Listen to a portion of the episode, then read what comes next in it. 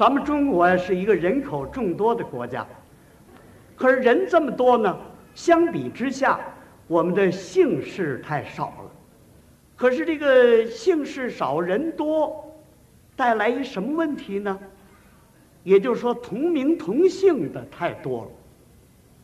你看，我要说哪个工厂、哪个学校同名同姓，恐怕大家全不了解。就说我们演员吧，我们天津市曲艺团有一个唱快板的老演员，叫王凤山。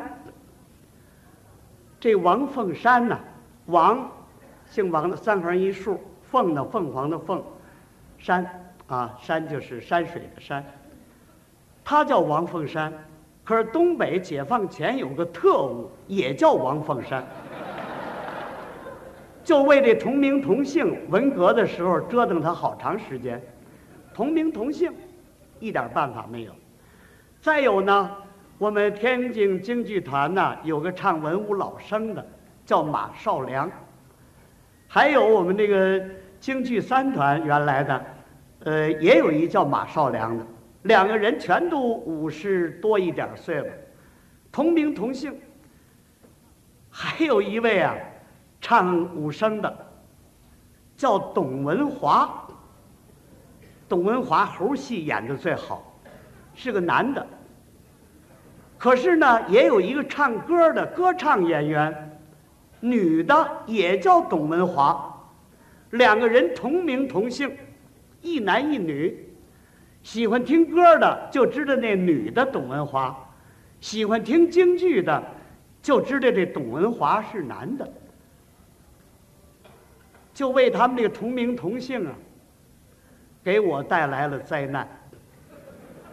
有一次我跟这个唱武生这董文华呀，我们一块儿开会，开政协会。在天津宾馆，到那儿全报完到了，领了文件，分配完屋子。这时候休息了会儿，我想给家里打个电话，告诉我老伴儿一声，我这儿住哪个房间，电话多少号，有什么事儿家里好告诉我。于是我就给家里打电话，我说：“喂，啊，我到这儿，已经报到了，啊，文件也领了。”我们会议开七天，呃，吃住在这儿，啊，我们两个人一间屋子，啊啊，我跟董文华住一个房间，啊，董文华，那那人家乐意吗？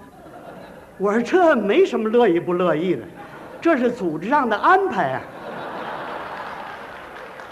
那那人家不给领导提意见。我说他没意见，他愿意跟我住一屋啊。哟，那你可得尊重人家。我说那当然了，我们互相尊重。他对我还不错，刚才我洗澡啊，他还给我搓背呢。